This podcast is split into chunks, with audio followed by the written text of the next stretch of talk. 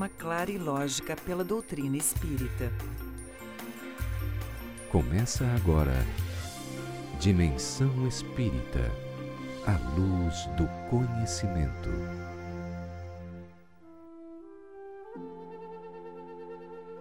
A justiça é ordem, é contenção. O amor é libertação. O amor é engrandecimento. O amor é o único capaz de nos levar a um patamar onde nenhuma lei nos alcançará. Porque quem ama verdadeiramente, quem ama o amor espiritual, jamais será censurado. Porque o amor é sempre reto, o amor é sempre puro. Mas Estevão não tinha apenas discursos. O seu amor não se limitava a palavras. O amor de Estevão também envolvia testemunho. E quando o jovem Saulo, doutor da lei, aponta o dedo de juiz e diz: O sinédrio tem poderes para desfazer as vossas condenáveis alucinações, Estevão responde: Amigo, amigo, o sinédrio tem mil modos de me fazer chorar, mas não lhe reconheço poderes para obrigar-me a renunciar ao amor de Jesus Cristo.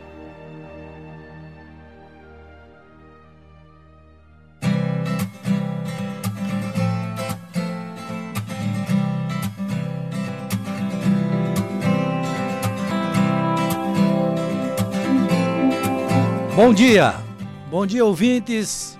Neste sábado maravilhoso aí, quando a gente chegou aqui, fomos olhar a serra, tá uma maravilha, tá muito bonito, muito lindo. Todo mundo se empolgou aqui. Estamos iniciando pela Rádio Ilha Negra o programa Dimensão Espírita que você também pode acompanhar pelo Face, tanto o Face da Ulha como o Face do programa Dimensão Espírita. No programa de hoje, nós contamos com a colaboração e a participação dos nossos companheiros de sempre. A Kátia Prates, do Círculo da Luz, está conosco hoje novamente. Bom dia, Kátia, tudo bem? Oi, bom dia. Bom dia a todos que estão nos ouvindo, bom dia o pessoal da mesa. Com a graça de Deus, estamos na véspera do Dia dos Pais, né? Pois é, mas eu ia apresentar depois uma coisa puxando, bonita. mas tudo bem, já que eu você sei, puxou, mas é uma deixo. coisa bonita. Mas justamente por isso é que veio essa beleza de dia que nós estamos hoje. Ah, tu não foi um- entendeu foi, a minha foi filosofia? Um, ah, foi um presente então para Claro, os um pais. presente de E Deus hoje para também pais. é o Dia dos Advogados, mas a gente vai falar logo em seguida sobre isso. O companheiro Jefferson está conosco também. Bom dia, Jefferson, tudo bem? Bom dia, Giba, Jefferson bom do dia. Seara de Jesus. Bom dia, Giba. Bom dia, Kátia. Bom dia a todos os ouvintes e os nossos companheiros na mesa também. Para mim é uma grande alegria, como sempre, fazer parte desse programa e poder contribuir um pouco com os estudos da doutrina espírita. E o nosso convidado de hoje, né? A Kátia diz, não é entrevistado. É a pessoa com quem a gente vai conversar, né? Não, não é- Então, não fui eu, Estamos foi o que res... ah, o que não é por fazer Jefferson que tá entrevista. falando, é. E o Jefferson que chama ele. atenção bastante sobre isso. É. E o nosso convidado, com, com o qual nós vamos conversar hoje sobre Espiritismo, é o Walter Ney, do Consolador Prometido de Sara, Centro Espírita, do qual Não, também sou, é. né? Somos dois lá. Os QI elevados estão tudo lá. Centro Espírita de peso, né, De Giba? peso, Exatamente. é. Bom dia a todos, bom dia Jefferson, bom dia Giba, bom dia Kátia, bom dia Marcos. Eu vou reclamar Bom dia ao para mundo. Uri. É, então, já que é, a Kátia antecipou aqui, vamos retomar o tema, né? Então, é, amanhã é o Dia dos Pais e nós temos aqui presentes é, três tipos de pais, né? Por que três tipos? Por que porque eu três sou, tipos? porque São eu sou comigo. pai, eu sou pai, tenho quatro filhos e seis netos. Tá, mas eu, eu sou pai também. Ah. Produção ah, então são quatro tipos. Quatro tipos de Na pai. verdade, nós temos a Kátia, que é mãe e pai, né? Mãe e pai. Mãe e pai. É. Que nem a mãe. Que nem a mãe Exatamente. do, do Walter Ney. O Walter Ney, é, é dois filhos, né, Walter Ney? Dois filhos. Dois filhos. E o Jefferson, que tem um filho adotivo, né? O Jefferson, ele... É um filho do coração, né? Minha esposa já tinha. Não precisei nem fazer, né? Ele já veio pronto, agora é só cuidar. Fosse agraciado por Deus. É, exatamente. Então, amanhã é o Dia dos Pais, então hoje nós estamos, vamos fazer um programa sobre esse tema, sobre a função, a missão da, da, frater, da fraternidade, mas também hoje é o dia dos advogados, né? Então eu e o Walter Ney estamos de parabéns. Parabéns. Dois grandes. Duplos, né, Giba? É, e queremos Grandes tribunos. externar os nossos parabéns aos nossos colegas que por este Brasil afora, né? Eu gosto, Giba, de uma frase do Leib Soibelman, da Enciclopédia do Advogado. Eu tenho uma enciclopédia lá no... A Enciclopédia do Advogado, Leib Soibelman, que é uma enciclopédia do- dos anos 70. E ele dizia assim, ó, ah, quem foi o primeiro advogado? O primeiro advogado foi o primeiro homem que se levantou e levantou a voz em defesa de outro homem. Nossa, eu achei aquilo incrível. Verdade. é bem bonito. E é bem racional. É, é, eu, eu, eu, é, a gente sabe que a gente conta no meio jurídico piadas de advogado, né? e tinha um professor na, na universidade, quando ele, de- ele deu aula sobre um determinado tema lá, constitucional, direito constitucional, ele disse assim, eles ficam discutindo aí qual é a profissão mais antiga do mundo. Aí fizeram uma discussão qual era a profissão mais antiga do mundo. Aí um disse, não, a profissão mais antiga do mundo é o arquiteto, porque Deus, quando construiu o mundo, né, foi um verdadeiro arquiteto. Aí outro disse, não, é médico, porque Deus, quando fez aquela cirurgia no Adão para criar Eva, foi o primeiro médico. Aí o advogado disse assim, tá, antes de existir tudo isso, quem existia? Existiu o caos. Aí ele disse, quem fez o caos? Ai, meu Deus. Mas aí irrita, né? Quem criou o É, caos? quem criou? Brincadeiras à parte, nossos parabéns a esta brilhante profissão, né? Que colabora para que o nosso direito, né? Seja realmente colocado em prática, em funcionamento, que é o que todos nós queremos, né? Exato. A predominância do direito no nosso país. É. Mas vamos ao nosso tema do programa de hoje. Pergunta 582 de O Livro dos Espíritos. Pode-se considerar a paternidade como uma missão? Eu pergunto, essa pergunta Kardec fez aos espíritos. E eu pergunto ao Waterney, pode-se considerar a paternidade como uma missão? Não há sombra de dúvidas, né? Vou seguir Kardec. Com certeza que sim. Paternidade, e inclusive a paternidade, e aqui, evidentemente, Kardec está se referindo à paternidade, paternidade e maternidade, né? Mas, como nós vamos tratar do Dia dos Pais, nós vamos dar mais foco à paternidade no sentido masculino. Mas, de um modo geral, a paternidade sim se caracteriza como uma missão, e sem sombra de dúvidas, mais que uma missão, uma espécie de missão matriz, a partir da qual você dá a base para que todos os outros elementos de transformação da sociedade eh, aconteçam. Vamos considerar da seguinte forma: digamos que você desenvolva um sistema educacional de qualidade, um sistema educacional como eh, diria Jung, né? Daquele teu vir a ser, o sistema do, daquilo que você diz que é o melhor. Digamos que você desenvolva uma estrutura econômica perfeita. Digamos que você desenvolva, enfim, todas as estruturas de forma adequada. Se a paternidade e a maternidade falharem, os outros elementos vão ter grande trabalho. E se a paternidade e a maternidade forem exercidas de forma nobre, de forma atenciosa, de forma profunda e vertical, todos os outros elementos, ainda que sejam defeituosos, vão obter melhores resultados. Daí você tira a importância da paternidade como uma matriz para que o espírito humano dê um salto de qualidade em cada existência. Exatamente. Por isso que Kardec dizia, tudo depende da educação. É, e, e a resposta... Questão 914 do Livro dos Espíritos. Sabe decorar. É. Então, aí a resposta é: é sem contradito uma missão. É ao mesmo tempo um dever muito grande e que obriga mais do que o homem pensa sua responsabilidade pelo futuro. Deus colocou o filho sob a tutela dos pais para que estes o dirijam na organização frágil e delicada que o torna acessível a todas as impressões. Interessante que esta questão aqui, né, é, faz aquilo já em 1800 1857, há mais de 150 anos, traz aqui a questão das impressões, né? Porque naquele período que a criança tem nessa, nessa fase inicial ali até os sete anos de idade, ela está mais suscetível a receber essas impressões, que é aquilo que a psicologia, né, nos, nos traz hoje muito bem, é que se passar aquele período e não houver aquele tipo de ensinamento, vai, vai causar um grande problema no futuro. E, e interessante também porque o, o próprio só, só para completar o próprio. ah, como é o nome daquele palestrante que vem? Ah, o, Rossandro. O Rossandro, né? O Rossandro vem essa semana aqui. É. na É. nossa Quinta-feira. Quinta-feira ele estará aqui. Vai fazer uma palestra à tarde, quatro e meia, no Círculo da Luz. É. É. Ele nos chama a atenção que diz que aquelas crianças que foram por meio do mato, se perderam dos pais, foram criados por animais, existem diversos casos. Eu puxei lá na internet, achei 15 casos famosos, criados por lobos, né? Criados por animais. E depois, quando eles são trazidos de volta à civilização, não se adaptam mais. Tem dificuldade, por quê? Porque aquele período em que ela receberia aquelas impressões passou. Por isso Então, é matriz, né? Por isso que é matriz, por isso que é importante aquele período ali. E quem é que está com a criança naquele período? E outra coisa também que eu acho interessante é o seguinte: quando ele diz ali, é, tornando a criança acessível às impressões, é bom lembrar que tanto Freud quanto Jung, que são, digamos, os pais desses conceitos, né, que seriam depois adotados e formariam, forjariam a nova psicologia, eles são posteriores a isso. Sim, exatamente. Porque eles são da virada do século XIX 1900 a 1927, É, exatamente. 1930. E Isso é de Isso é de 1857. 1857. Então, quando eles falam, né? Quase, se, quase, o Quase quê? 50, 60 50, anos 60 antes, anos antes. Ele diz, e eles dizem de uma forma bem taxativa, né? É quando tu tá suscetível às impressões. E depois a É psicologia... o famoso enfim, as- imprinting. Né? Imprinting. Imprinting. No, no Evangelho segundo o Espiritismo, no último capítulo, 28, tem sobre as preces espíritas e tem a prece sobre os espíritos que acabam de nascer, né? E lá no final ele vai dizendo o seguinte, no comentário, que a responsabilidade de guiar nos primeiros anos é dos pais. E que se forem negligenciados nesse momento, não passarão impune.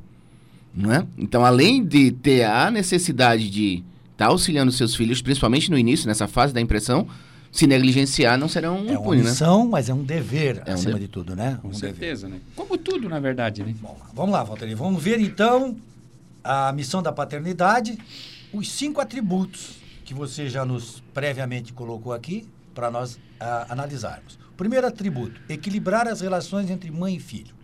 Dá uma explicada sobre isso aí. Ô, Giba, em verdade, é assim, ó.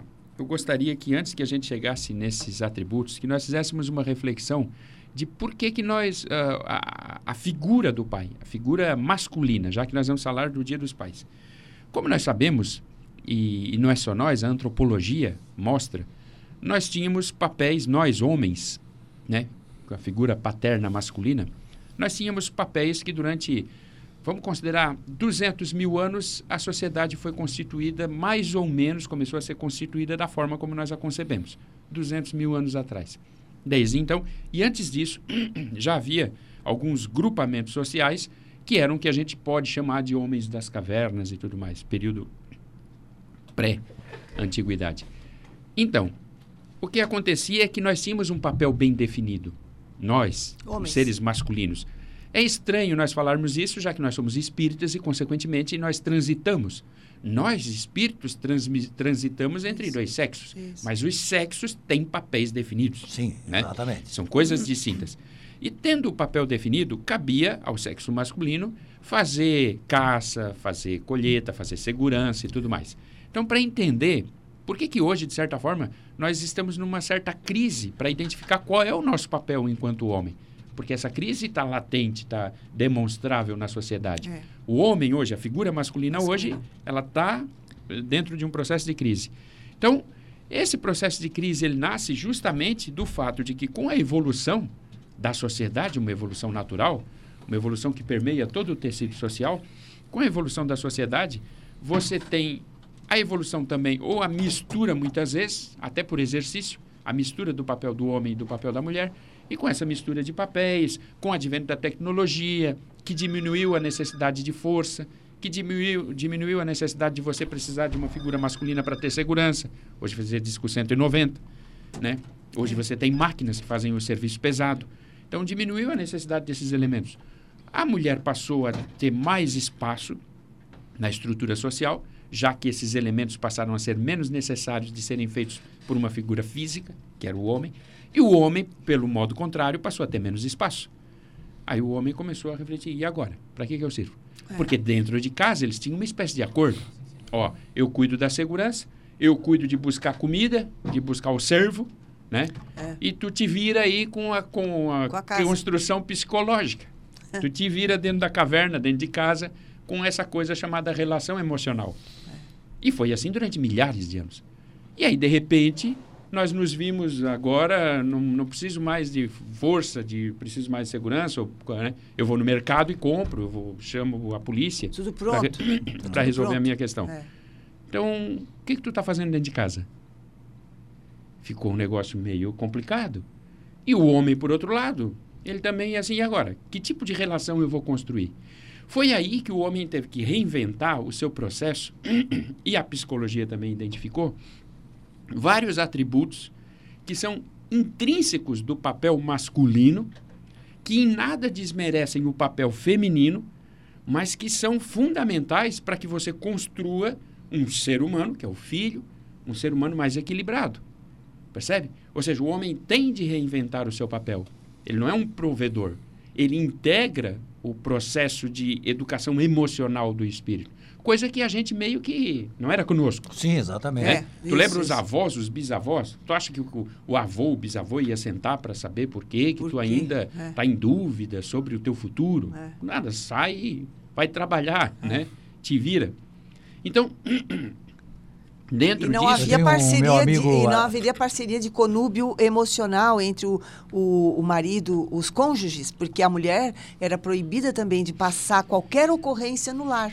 O lar teria que estar para aos olhos do pai. ele chegasse como cansado, não podia se perfeito. incomodar. Não podia se incomodar. Exatamente, tinha revista. Primeiro eu quero dizer que eu gostei de tu lembrar do conúbio. Fazia séculos que eu não ouvia conúbio, né? Ela é boa nesse, nesse, nesse É. passado. É, né? ela, né, sabe bem buscar lá O atrás. Giba, lá na, Velhinha. quando o Giba ficava apresentando o jornal lá nos idos dos anos 70, ele com certeza de vez em quando usava um conúbio. conúbio, É, é. O conúbio, eu adorei, vo- voltou É. para minha memória. Isso é muito bom. Mas é bem isso mesmo, Kátia. É, sim. Né? Não havia a, a questão de você participar e, e o engraçado, né? Participar daquilo que é o mais rico. É. Porque, na verdade, é o que vai ficar. É como tu interage emocionalmente. Daí veio a construção, a psicologia principalmente, né? Vem construindo o seguinte. Mas se tu tira a figura masculina, aqui o masculino no sentido positivo, tira a figura masculina. Que tipo de dano tu causa Oh, para a relação? E daí vem os atributos. O primeiro deles é que a figura do pai serve para equilibrar a relação mãe e filho. é. Ora, na verdade, a mãe, eu faço em tom de brincadeira, mas é mais ou menos assim. A mãe, ela tem uma relação quase simbiótica com o filho. A mãe, o Sim. filho é gerado dela. É. Então, quando o filho nasce, o fi- para, o, para a criança, para a mente da criança, se tu pode considerar assim, o filho é uma extensão da mãe. Ele não, ele não vê a mãe como assim, nossa, essa é minha mãe. É. Ele vê a mãe como alimento, na verdade. É verdade. Ele vê a mãe como fonte de alimento, Sim. né? É a extensão dele, é o braço O filho dele. chega dentro de casa, abriu a porta, cadê a mãe? Nunca cadê o pai? É, cadê mas a eu mãe? digo, não, mas, Mas eu eu digo quando ele é começo. bebê, a hora Sim. que ele nasce. Mas ele nasce, ele, ele o- olha, o, filho vai ser bebê para nós a vida vai ser inteira. bebê sempre. Vai ser bebê. Se tu pegar o filho, assim, botar a foto da mãe, ele olha e identifica. Essa sou eu. Na verdade, ele não diz assim, essa é, É. minha mãe. Essa sou eu. Digamos que tu pega um bebê Uhum. de 20 dias, um dia. Ele olha para a mãe e diz, essa sou eu. Ele identifica a mãe como ele. Uhum. E se tu botar a foto do pai, ou botar a foto de um poste, para ele é a mesma coisa. Quem é? Não, não, não faz a menor diferença para ele. Então, o pai é aquele que chega na relação para separar a mãe do filho, no sentido positivo, para romper o cordão umbilical, para gerar um equilíbrio. Se o pai está presente na relação, se o pai é um pai presente na relação, ele consegue trazer Equilibrar as emoções. é, meio tipo assim, filho para lá, mãe para lá. Pô, isso é muito importante, isso é muito saudável Para o espírito reencarnante, né? para o espírito, para a mãe. O que Sim. acontece é que, normalmente, quando o pai não exerce essa função, a tendência do filho é de se apropriar da mãe. Por isso, como sim, se diz, sim, né? sim. Ah, fica anos a É, fio. é. Essa parceria de emoções. Então, nós chegamos no final do primeiro bloco, incrível. pode. Estamos, sim. É, coisa ali, ó. Senhor. É, que legal, né? O vento, o Como- vento como- fez passar o Como o relógio. tempo passa. E nós retomamos o nosso diálogo daqui a pouquinho. Dica de leitura. Dica de leitura. Dica de leitura. Dica de leitura. À luz do conhecimento. Olá, bom dia! A dica de leitura deste sábado é o livro Libertação, uma psicografia de Francisco Cândido Xavier pelo espírito André Luiz, que apresenta nesta obra a realidade do ambiente de sombras e trevas onde se encontra Gregório, espírito perturbado que, líder de um grupo obsessor, age sobre Margarida, moça que foi sua contemporânea na existência terrena. A emocionante narrativa, que conta com psicografia de Francisco Cândido Xavier, mostra a ação dos irmãos obsessores e a posterior intervenção benéfica dos amigos do alto sobre os homens encarnados em busca da conversão ao bem. Por meio do relato da missão de resgate guiada por seres superiores, o autor espiritual expõe provas da misericórdia divina e do amor verdadeiro que permite novas oportunidades de libertação e crescimento moral a partir do estudo, do perdão e do trabalho. Essa é a dica de leitura para este sábado aqui no nosso encontro dentro do Dimensão Espírita. O livro Libertação, uma psicografia de Francisco Cândido Xavier pelo espírito André Luiz. Sábado que vem, voltamos com mais uma dica para você. Você ouviu Dica de Leitura. O Espiritismo é uma religião, uma filosofia e uma ciência que trata da natureza, origem e destino dos espíritos, bem como de suas relações com o mundo corporal. Esse conjunto de princípios e leis, revelados pelos espíritos superiores, estão contidas nas obras de Allan Kardec, que constituem a codificação espírita, que são o Livro dos Espíritos, o Livro dos Médios, o Evangelho segundo o Espiritismo, o Céu e o Inferno e a Gênese. O Espiritismo realiza o que Jesus disse do Consolador prometido: conhecimento das coisas, fazendo com que o homem saiba de onde vem, para onde vai e por que está na Terra. Atrai para os verdadeiros princípios da lei de Deus e consola pela fé raciocinada e pela esperança. Por isso, leia, releia, estude e conheça as obras da codificação espírita. Dimensão Espírita a luz do conhecimento.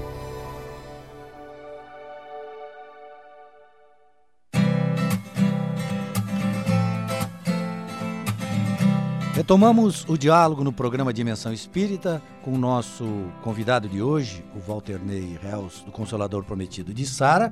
Mas antes eu vou pedir para o Jefferson nos passar, né?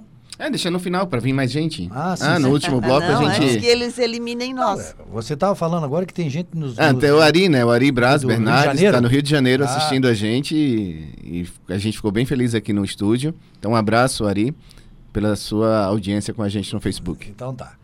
Walter Ney, equilibrar as relações entre mãe e filho, você estava falando sobre isso. Ah, o, o pai tem uma função precípua, é, uma função emocional, uma função espiritual, de a hora que o filho surge, ele exercer esse papel.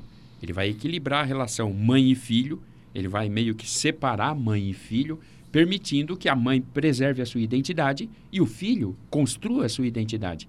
Então, olha um papel fundamental. E quem faz esse papel? O pai. Porque a tendência da mãe é meio se submeter ao filho. E a tendência do filho é se apropriar da mãe. Então, daí um dos papéis fundamentais que cabe ao pai exercer.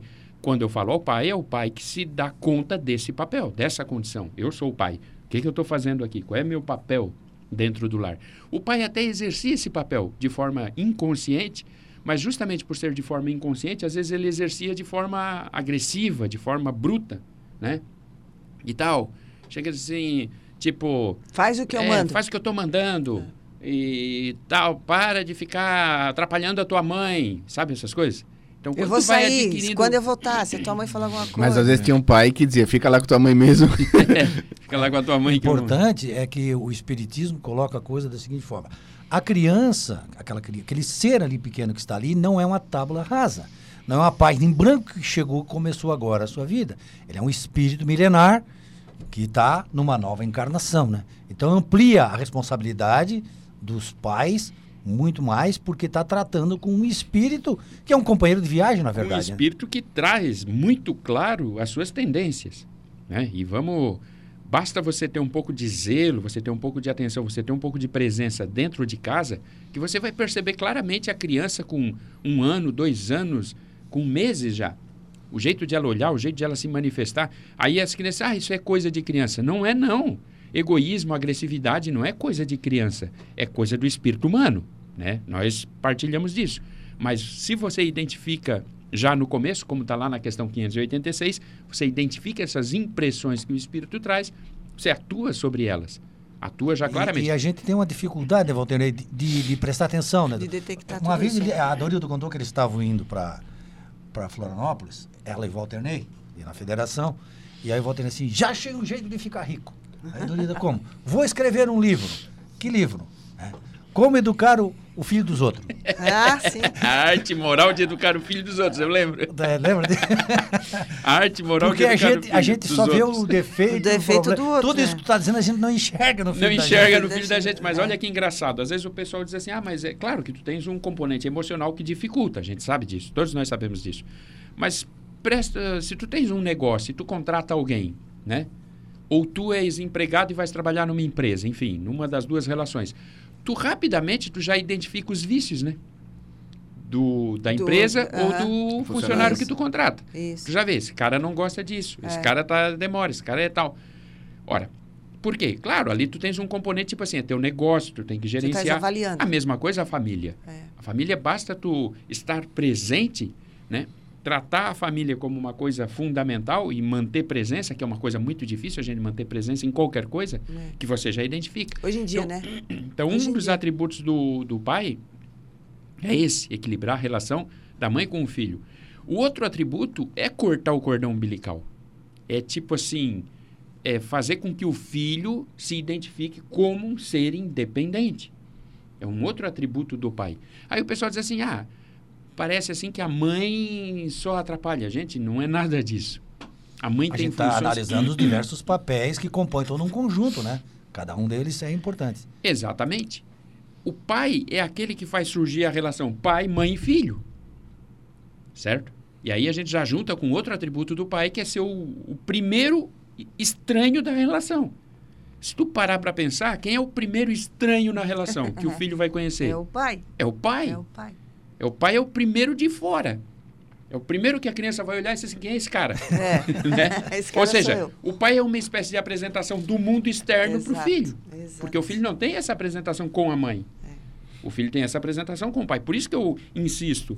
O pai ele tem um papel relevante e que secunda, que dá suporte para que a mãe exerça o papel, aquele papel da estruturação emocional, aquele papel que faz com que o filho se relacione emocionalmente com o mundo, esse papel é da mãe. Mas ela só consegue desenvolver esse papel bem se o pai desenvolver bem o papel dele. Então, o pai, já juntando dois ou três atributos, primeiro, o pai, ao cortar o cordão umbilical, fazendo nascer a tríade, né? Pai, mãe e filho, ou mãe, filho e pai, ou filho, mãe e pai, como vocês quiserem, ele se apresenta como outro. Eu sou o externo. E o filho, quando olha para o pai, ele vai ter a primeira impressão do externo. Ele vai olhar e vai dizer assim: nossa, esse é o mundo. E por isso que muitas das vezes o filho vê o mundo como uma coisa terrível. Entendeu agora? Aham. Porque o pai se apresenta como uma pessoa agressiva, como uma pessoa bruta, Violenta. como uma pessoa violenta. Então, a primeira relação que o filho tem com o externo é essa. Se o pai chega como uma figura forte, acolhedora, né? Que se relaciona, o filho vai ter essa impressão do mundo. e Ele vai se Tu vai construir pro assim. mundo, mas eu vou estar aqui para te segurar. Vai se construir. Tem uma esperança, Então, né? esse é um outro atributo, um outro papel, uma figura da paternidade masculina. Fazendo uma analogia, é, Walter Ney, com Deus, Deus te dá a oportunidade, vai, reencarna, que nós vamos estar aqui te dando Suporte. um suporte. Vamos te dar suporte. Ao o, o filho perceber essa relação sociocultural no pai, porque o pai traduz uma relação sociocultural externa e tudo mais, aí eu faço um parênteses para ver o seguinte: quantas famílias, por força de circunstâncias, e eu sou um exemplo disso, a Kátia é um exemplo disso, são conduzidas pela mãe, que tem que suprir esse papel. E a mãe, ao fazer isso, as mães que fazem isso sabem do que eu estou falando. É A mãe, ao fazer isso, ela sente uma dificuldade Muito gigantesca. Porque o coração dela, o modo de ser dela, a, a Tem estrutura. que endurecer. É. Endurecer. Eu vou até fazer uma brincadeira, mas assim, ela tem estrogênio, né? Ela precisa, é como se ela precisasse, mesmo com estrogênio, criar barba, que é uma coisa da testosterona. É. Então, e ela sofre horrores para ter que se misturar num papel que está não é violentando dela. a figura dela. É. E, são, e não são poucos lares que são conduzidos pelas mães. Eu tenho uma amiga, que inclusive trabalhava comigo, não vou dizer quem é, né? É, ela, ela, ela criou a filha e todo dia dos pais a filha dava um presente para ela. A primeira vez que ela trouxe o presente, assim, que é isso, filha? Ah, tu é a melhor mãe e pai do mundo.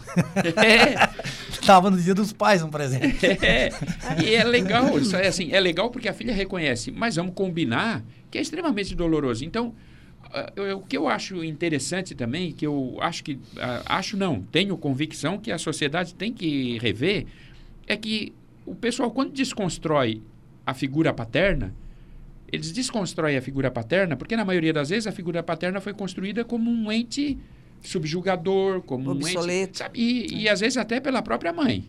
Sim, sim. Que é aquele negócio, deixa o teu pai chegar. É. Espera o teu pai chegar. é. Nós Tipo assim, fazemos o pai só muito tinha disso. uma função Nós de... mães fazemos muito disso. É. O pai só tinha uma Agora, função de... o Walter Ney, é, é, esse, esse apanhado que tu fizesse, essa figura toda de explicação, é, André Luiz fala, né? O ângulo de 90 graus, né? O lar, a mulher busca o sublime, enquanto que o homem busca o terra-terra. É, Essas emoções, né? ele faz essa referência, mas eu ainda fico, Kátia, assim, isso acaba traduzindo o pai como uma figura... De busca É, não, como uma figura de sustentação do material. do material, é. E, Mudou muito, forma, né, É, de hoje certa dia, forma, né? reforça o conceito, que se tinha. Conceito, é. E eu entendo que esse conceito, na verdade, é uma verticalidade, mas é como se fosse ângulos de uma pirâmide. Vamos imaginar assim. Sim, a- a- mas tu precisa entender que hoje, eh, nos dias atuais, esse ângulo de 90 graus é uma superposição de valores, né? Tanto a mulher quanto o homem têm esses valores gerais. Antes o homem não lavava uma roupa, não passava uma roupa, não lavava uma louça. Hoje a modernidade inclui o homem fazendo tarefas domésticas também. É. É nesse sentido que nós precisamos entender. Nós temos, eu, sim, com certeza. Por isso que eu digo que é um ângulo de uma pirâmide. Se você bota um ângulo assim, você tem uma tendência de você ter um afastamento. De né? afastamento, Só que é um é. ângulo de uma pirâmide partindo Botar, da base. botar a ponta para baixo. base, é. É, ou, ou, ou ao É, contrário o 90 mesmo. graus é a, a junção das duas fases, né? O homem É, o mas o que masculino eu quero feminino. dizer é assim, ó, você tem uma base, certo? E você tem, aí a pessoa em casa vai mais ou menos imaginar, você tem uma pirâmide caminhando para um ápice, É, para um ápice, para o ponto onde ela se junta, lá em cima, na ponta. Por que, que você tem uma base? Porque nós somos espíritos com muitas divergências. é. Quando nós surgimos, se- existência após existência, a nossa tendência é diminuir as nossas divergências. Né? Então você vai. A, a base representa o quê? A diversidade. E a paternidade, a maternidade, no caso, representam o quê? Como se fossem dois lados de uma mesma pirâmide, né? Em que o pai exerce um papel e a, E a mãe, mãe exerce também. um papel. Todos conduzindo para o mesmo. Para um ápice. Para o mesmo para o mesmo ápice. é. Só que eles são, eles, eles têm funções diferentes. É. É claro que o pai pode lavar uma louça, como a mãe pode Sim, trocar um sim, pneu. sim. Mas é meio estranho, né? É. Que, digamos assim, fure o pneu do carro, o pai fique sentado no carro e a mãe vai trocar pneu, certo? Mas, mas para a modernidade de hoje, se nós trouxermos esse apanhado geral de André Luiz e da espiritualidade, nós vamos ver que está muito atual, né? Está atual, mas a proposta é justamente você fazer uma reflexão qual o papel espiritual do pai. Do pai e da né? mãe. É você trazer o pai para uma função espiritual. Isso. Uma função espiritual que colabore. Aí é que está tá. fugindo muito hoje, É, aí né? é que tá. Na verdade, a gente tem uma situação assim, ó, que também está muito intrínseca na psicologia. Aí eu falo psicologia não como psicologia como ciência, mas na psicologia, na psique, melhor, palavra É. certa. Na psique humana. Que é o seguinte: a impressão que dá é que qualquer atividade que o pai faça de cunho emocional parece que ele está invadindo o espaço da mãe. Espaço E da não mãe, é. é. Não é essa a função, é isso que eu estou colocando. Quando o pai ele surge como um elemento emocional, ele equilibra as relações, ele Isso. separa a mãe do filho, Ele tem uma voz ele ativa. apresenta a figura do outro, é, né? Dá que é o que a gente, segurança, que, exatamente. retirando medos, inseguranças, porque o pai tem mais essa propensão e ele tem mais essa característica de retirar os medos e as inseguranças. A mãe tenta passar, passa, sem dúvida nenhuma. Mas o pai não precisa fazer muita força para passar segurança para os filhos. E isso é interessante, porque daí, puxando um gancho do que tu está falando, cabe ao pai, perdão, cabe ao pai introduzir o filho no mundo da autoridade. É, é isso que eu digo, sabe? Pode parecer, porque no mundo hoje, qualquer coisa que você fale, ou que você faça, ou que você apresente como uma proposta de papéis complementares, dá a impressão que não pode, que você está. Não. Isso é, isso é demonstrável. É o pai, quando ele tem um papel né, presente, um papel estável, vamos considerar assim. A mãe também. Sim. Mãe desequilibrada, já dizia o Woody Allen, é uma bomba atômica. Atômica, Né? Causa um estrago monumental. No mundo, né? No mundo. No mundo. É. Então, mãe desequilibrada e pai desequilibrados não servem. Servem porque servem por imposição do tempo, mas no papel não servem. Pai equilibrado e mãe equilibrada servem. Essa é a Constrói proposta. é. algo melhor. Esse é o objetivo que todas as famílias têm de alcançar. né? Exatamente. Então, como eu estava dizendo, Kátia, tu falou do medo e tal. Esse é um dos atributos intrínsecos do papel do pai também. É introduzir o filho no campo da autoridade. Porque o mundo tem autoridade. Sim, Porque o mundo tem hierarquia. sim. E o pai e a mãe, a mãe exerce um tipo de autoridade que é uma autoridade interna. E o pai exerce um tipo de autoridade, por ser o outro da relação, ele exerce um tipo de autoridade que é uma autoridade externa. Ele se torna um princípio de autoridade. Né? Só que não é aquela autoridade é, disforme que a gente construiu do tipo, tu vai ver a hora que teu pai chegar.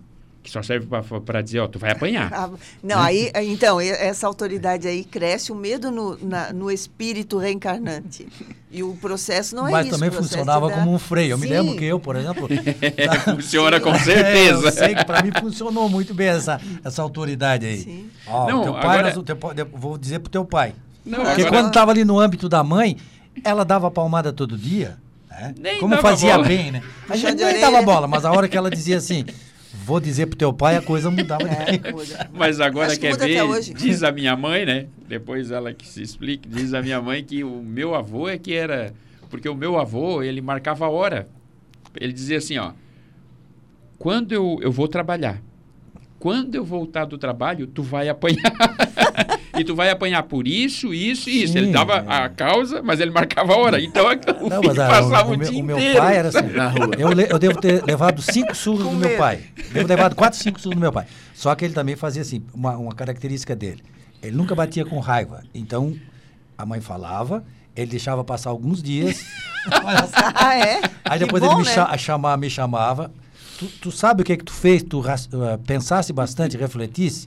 Aí dava uma Não adiantava surra- nada. Dava uma surra para marcar o, evento, Ah. mas nunca com raiva, porque a, a- Com raiva dói muito. né, é co- complicado Nossa, assim. é. Pegar uma criança no momento da raiva é complicado. Eu achei legal, assim, também, ouvindo vocês, assim, são pais do coração, pais de sangue, né? E aí o Arthur veio morar comigo, ele tinha quatro anos, né? E aí foi construindo, né? Era um amigo, né? E aí eu cheguei, chegou numa certa idade que ele já tinha mais consciência da vida, e disse, olha só, a partir de hoje eu vou pegar no teu pé quando tu estiver errado. E já te digo logo, não sou teu pai. Porque você vai dizer, você não é meu pai, já tá tudo certo, eu não sou seu pai. Mas mesmo assim eu vou pegar no seu pé.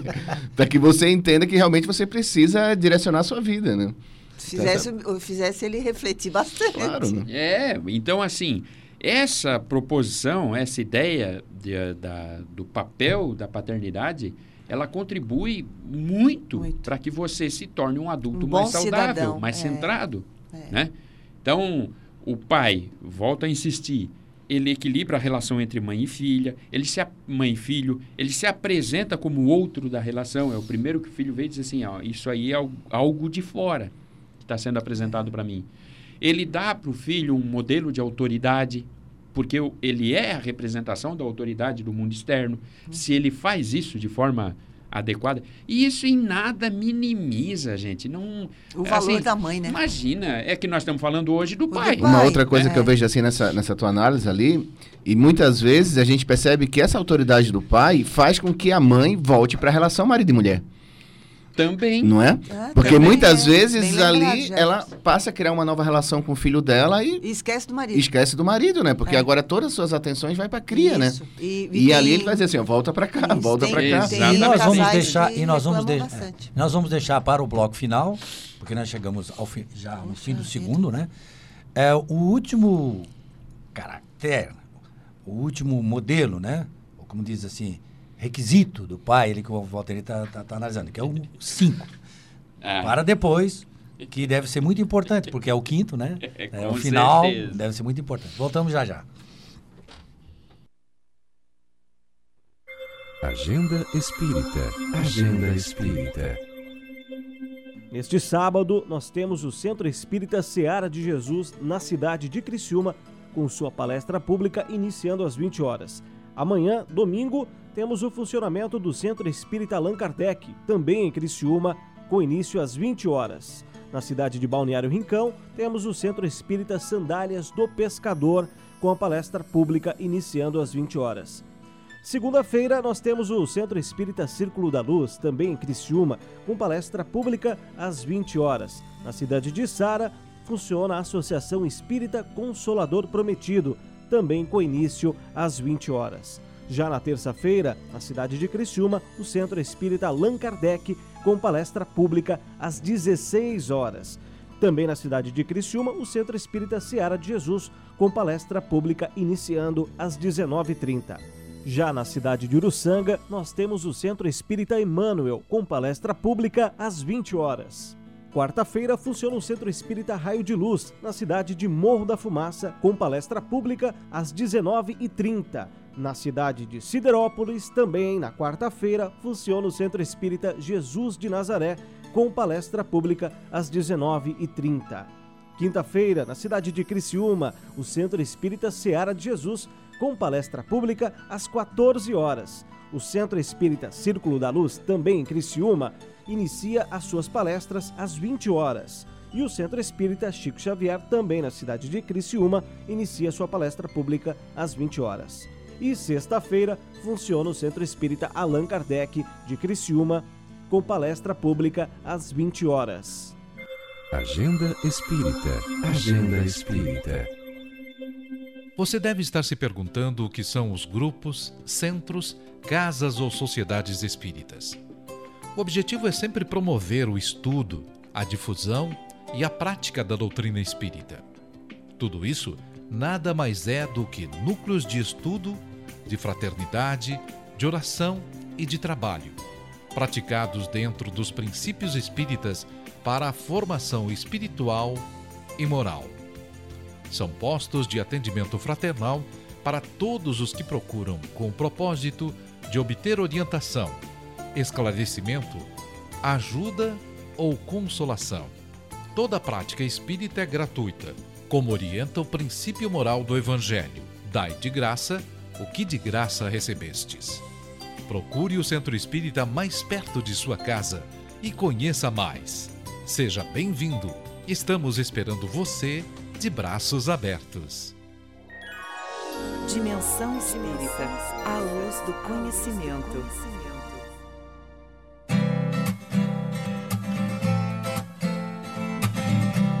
Estamos hoje recebendo em nossos estúdios a visita do Walter Ney Hells, que é do Consolador Prometido de Sara, também é presidente da URI, União Regional Espírita, que abrange os centros espíritas. Hoje nós temos 20 centros espíritas da região eh, sul, né? De, aqui de Morro da Fumaça, a Lauro Miller, né? Passo de Torres. Oliés, Lauro Miller até Pasto de Torres, né? Toda essa região aí é a nona URI. E estamos conversando sobre a missão da fraternidade, o dever da fraternidade, a função da fraternidade. E antes de retomarmos o nosso diálogo, o Jefferson vai passar aqui, o pessoal que está nos acompanhando aí pelo Face. Facebook. Aham. Mais uma vez, um abraço por Ari, que está no Rio de Janeiro. A Érica Coan, que falou que a visão que o Valtenei está colocando, ela não tinha percebido ainda e achou muito interessante esse novo olhar na visão do Valtenei. A Joelma Bonadeu, lá de Lauro Miller. A Núbia Lima, aqui de Criciúma. É, a Suzana Machado. Ellen Benicá. Ellen Benicá. É, o Cacaio Tavares, que é trabalhador do Horizonte de Luz, lá do Balneário Arroio do Silva. A Érica Coan de novo. o João Reinaldo lá de Araranguá, a Elizabeth Edson Castanhete, que a gente pensava que era a esposa, mas é o próprio Edson que está lá em, em Gramado, curtindo aos, aos benefícios do pai, né? O pai que convidou ele para ir para lá, pra gente ter Ah, convidado o pai dele. Coisa boa. A Andréa Tá? Kahneman Com esse frio de, em Gramado, tomando chá, chocolate quente. de Araranguá. E muitos outros aqui também que contribuem com o nosso programa participando pelo Face. E essa pessoa que você falou que está no Rio de Janeiro, pelo O que Ari. você o Ari, ele Morou aqui 20 anos em Criciúma, gosta muito do nosso povo aqui e frequentou uma vez o Círculo da Luz e agora está residindo em de no Rio de Janeiro. Beleza. Retomando o nosso diálogo sobre a função da paternidade, a missão da paternidade, nós estamos analisando os atributos que um pai deve ter, né? O Walter já analisou os quatro. Eu quero saber qual é o último atributo. É, o, o último atributo é justamente a razão de ser do homem, né? Ou seja, o atributo da masculinidade. Quer dizer, só existe a figura do pai porque existe a figura do homem do sexo masculino. Masculino. Do homem, o sexo masculino. É. Né? Então, e esse atributo, muitas vezes, ele também é desconsiderado, ou ele parece que a, a ideia de desconstruí-lo é sobre, digamos, o modelo que se tinha, que se aparentava que era um modelo torto, e aí você desconstrói não um modelo, mas você desconstrói a ideia, o que é um erro. Você pode refazer o modelo, mas você não pode, não tem como desconstruir a ideia. A ideia. Há uma figura masculina ali. É. E essa figura masculina tem atributos intrínsecos à sua condição de masculinidade. Eu costumo brincar, né? Às vezes, eu tenho dois filhos homens. Então, em casa é um- uma beleza, né? Só tem calça para lavar. É, só tem calça para lavar. E aí fica aquele negócio que a mulher ficava reclamando, pá, porque vocês ficam brincando. E a nossa brincadeira é brincadeira de lutinha, né? Rolar no bola, chão. rolar no É, chão. rolar no chão e Jogar tal. bola. É. Mas mais dentro de casa era brigar, lutinha e tal, e grudar no pescoço e se rolar. Aí ela assim, para com isso, vai quebrar alguma coisa, vamos fazer não sei o quê. Por que, que vocês só brincam disso assim? Porque a gente é homem. É homem. Homem é assim. Estorvado. Homem tem que. Não, homem tem que ficar, sabe? Tem que ter. Nós temos testosterona. Se nós fosse menina, a gente ia brincar de dizer assim, ah, vamos construir um castelo, vamos fazer, né? Brincar de Vamos brincar de boneca. chá e tal. Aí o pessoal, não, isso não é brincadeira, não dá para qualificar isso como brincadeira de menina e isso como brincadeira. Dá sim. Nós temos uma coisa chamada testosterona. Nós temos mais pelo. Quando a gente toma banho, fica mais pelo no banheiro. Entendeu? É. Porque nós somos homem. Então, essa coisa que parece assim muito. é uma condição intrínseca do homem. E o homem tem que preservar a sua masculinidade, a sua condição intrínseca de ser homem. Essa condição intrínseca de ser homem não afeta em nada a condição intrínseca da mulher e a sua feminilidade. São dois elementos e os dois elementos têm atributos Naturais da especiais. vida, né? E o, o pai, quando o faz de forma sempre centrada, fundamentada naquela proposta da questão 586, ou nas demais propostas da doutrina espírita, que é justamente qualificar as instituições, e a família é uma, É uma instituição. instituição. Então, quando o Espiritismo diz assim, você tem que qualificar as instituições de- por meios diretos e materiais, ele inclui a família, que é algo a ser qualificado É, espiritualmente. Que, que é uma das. É, é, talvez a, a principal instituição, A instituição universal. a ser qualificada. É. Então, esse modelo de masculinidade é importante para o filho e para a filha. Porque um menino ou uma menina que não tem um modelo de feminino e um modelo de masculino, ah, tu estava até comentando ali no intervalo, né? ele vai buscar esse modelo de forma distorcida. Aí ele vai casar, ele vai querer ser o quê? Pai. Ele não vai querer ser homem. Ele vai querer ser filho. Ele não vai querer ser homem. Né? E você é homem, você tem um comportamento que você tem que assumir perante o mundo. Um comportamento de homem. E a mulher tem um comportamento que tem que assumir perante o mundo, um comportamento de mulher. Ela não tem que casar para ser filha do cara. Ela É. não tem que casar para ser mãe do cara. É. A- tem mulher Tá que falando- casa porque quer ser é, mãe. Tu tá falando entre né? os cônjuges, né? Não, mas eu quero dizer o seguinte, Kátia. O casamento é que o, quando o, tu não tens a figura do, do a pai, figura masculina sim, e a figura a, feminina, A mulher busca no marido o, o pai. busca no marido o pai, busca no marido o filho, o, o cara busca na mulher a mãe, busca na Isso, mulher a filha. Isso, isso. E quando ele tem esse papel bem definido, ele identifica: meu pai é um homem, minha mãe é uma mulher, no sentido, Sim, no sentido masculino e feminino, sim. né? Estou abstraindo as condições das famílias que se constituem por De outros modos diferentes, e é. que também está no direito da pessoa se constituir Sim. por outro modo. Não é disso que eu Sim, estou falando. Estou é. falando do papel da figura intrínseca. E Isso. mesmo os casais de natureza homossexual, eles acabam hum, Diferindo. definindo Os papéis. papéis, É, exatamente. é, Isso. que um sente mais que o outro. Isso, É, é, é bom- exatamente. é, o, o Espiritismo no- nos dá a seguinte noção, né? A seguinte explicação. Nós temos a nossa individualidade espiritual. Ou seja, durante toda essa existência, desde quando fomos criados por Deus, nós temos uma individualidade. Né? E a cada reencarnação nós temos uma personalidade. E essa personalidade em cada encarnação é inerente à maneira, por exemplo, o sexo que a gente tem, o local onde que a gente nasce, a maneira como a Exatamente. gente é criado. E a, a, a, a existência de um, de, um, de um ser masculino, aí o pai, é que constrói essa personalidade nessa atual, na atual encarnação que a gente está. Define, né? Define É prioritariamente. importante, é, contribui na formação da personalidade, que é isso que o Walter Contribui, exatamente. Então você, e mesmo nos casais homossexuais, seja homossexuais femininos ou homossexuais Masculinos, masculinos, você Sempre vai ter um mais sensível que o outro. tem o que exerce mais, o que tem mais testosterona É. e o que tem mais estrogênio, vamos simplificar assim. exatamente. É. O que mais tem, tem mais testosterona. E nos casais heterossexuais, isso está mais claro, Mais- né? O mais- homem é, tem mais, mais eh, definido. define isso melhor. Entretanto, assim, para não ficar uma coisa, apesar de amanhã ser dia dos pais e nós enaltecermos a figura paterna masculina e nós entendermos que essa figura paterna masculina ela tem que encontrar o seu espaço, tem que encontrar o seu papel, que ela tem que se colocar de uma forma afirmativa, já que hoje tudo é afirmativo, né? Propositivo e afirmativo, essa figura tem que encontrar um modo de se conduzir na sociedade e ela não, não é se desconstruindo que nós vamos resolver o- os problemas das mazelas sociais, É. né? Os problemas, assim, para o povo, para a galera entender, os problemas das mazelas sociais, gente, não é porque o homem fez isso ou a mulher faz aquilo. Os problemas das mazelas sociais, todas, todas, sem exceção, é porque o ser humano, homem e mulher, são seres egoístas. Sim. Ponto. Agora, se nós ficarmos projetando no outro a responsabilidade pela pretensa subjugação, é como o Giba falou, o subjugado de hoje deu, né, criou Sim. campo, semeou a subjugação. E nós nem vamos entrar nesse mérito porque daria outro tanto de conversa. Mas o fundamental é que tanto pai quanto mãe, eles exerçam atributos que são comuns aos dois no exercício da família. Sim, Educar. e, e é bom a gente colocar aqui também, Educar. Walter, porque existe também o caso de famílias separadas, né? Ah, Quer dizer, é o homem lembrado. e a mulher, eles se separaram, mas o pai e a mãe continuam existindo, né? E eu vou usar um exemplo pessoal que é assim. O, o meu pai e a minha mãe são separados. Se separaram quando eu tinha uns 15 anos. Portanto, eu já estava relativamente formado e foi uma coisa engraçada, porque nós participamos da conversa. A minha mãe tomou a iniciativa, meu pai, sentamos à mesa, disse, ó, a gente quer ver com vocês, porque... E cada um deu opinião. Nós, se bem que nós tínhamos uma irmã nossa que ainda era pequena, tinha quatro anos, mas a maioria de nós já era, porque foi tudo assim enfileirado, né? Naquele tempo era tudo enfileirado, né?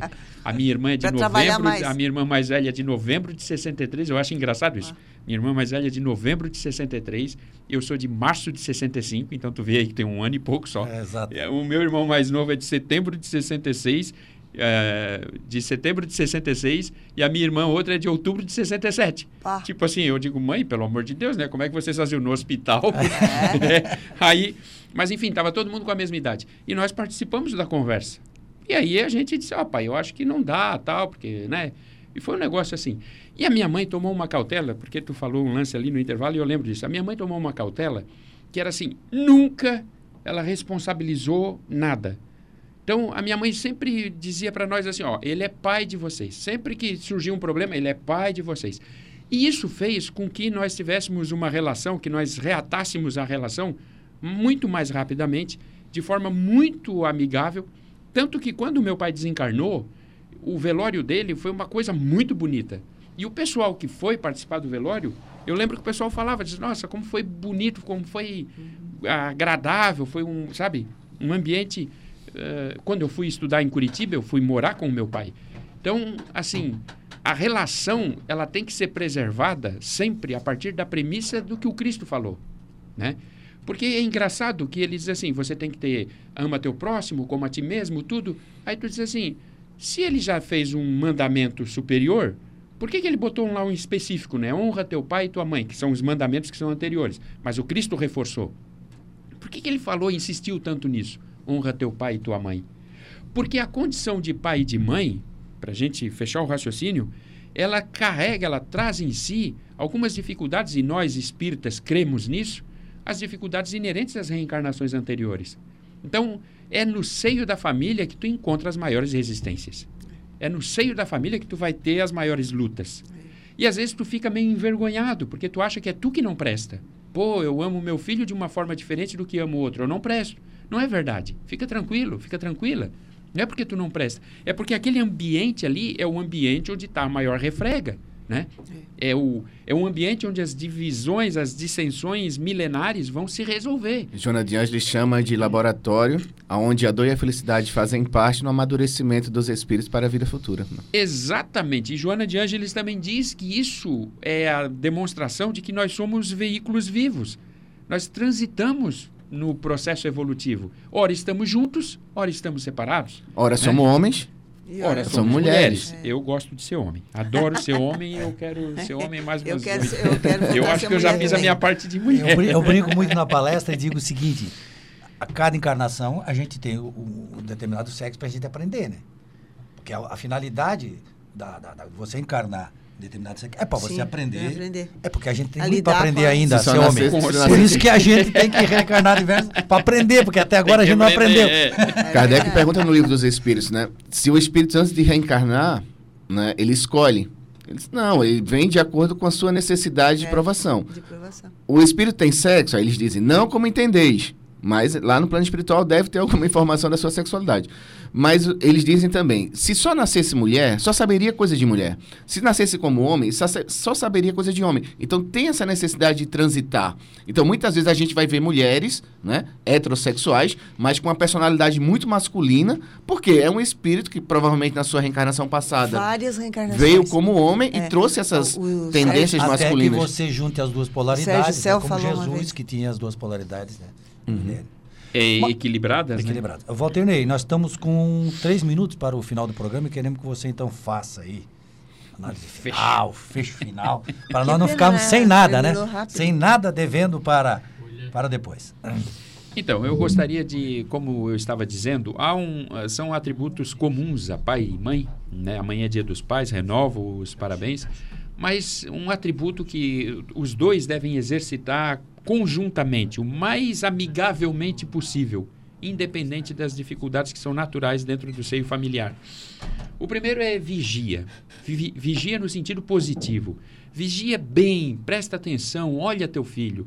Porque na hora que o teu filho está ali, no início da jornada, ele mostra com bastante clareza as suas tendências. À medida que ele vai crescendo, ele vai aprendendo a mentir, como todos nós vamos aprendendo a mentir.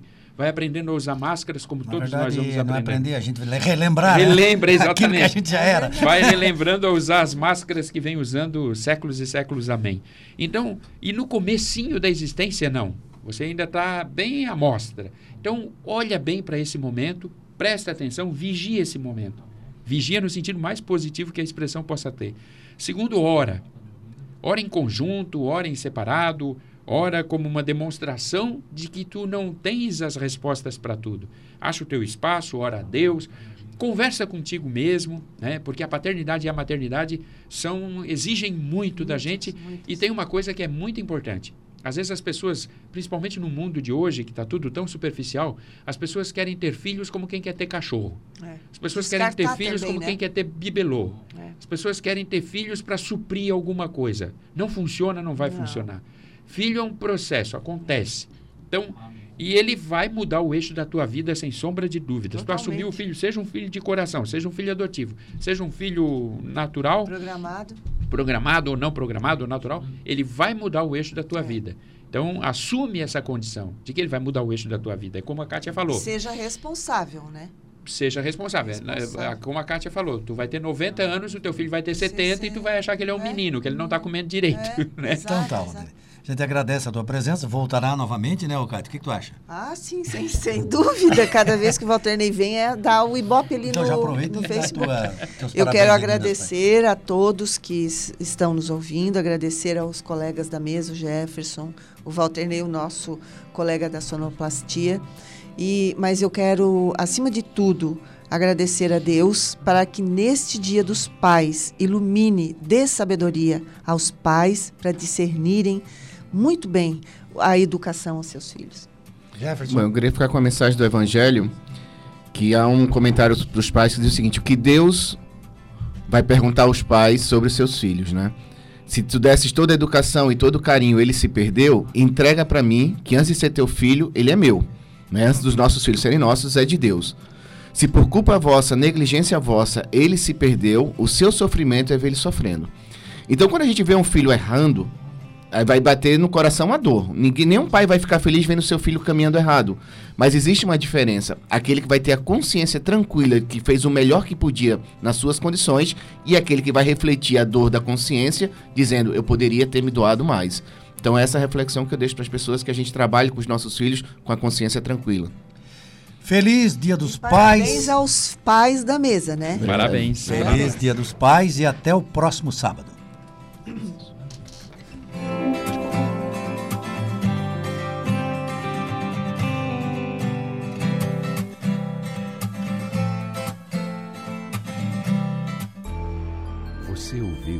Dimensão Espírita. Aqui na Ulha Negra. Curta nossa fanpage no facebook.com barra pg Dimensão Espírita. Todos os sábados você acompanha o programa Dimensão Espírita, à luz do conhecimento da doutrina espírita. Você está ouvindo ZYJ 822, Rádio Ulha Negra M, na frequência de 1450 kHz. 10 kW de potência, Criciúma, Santa Catarina. 11 e 1.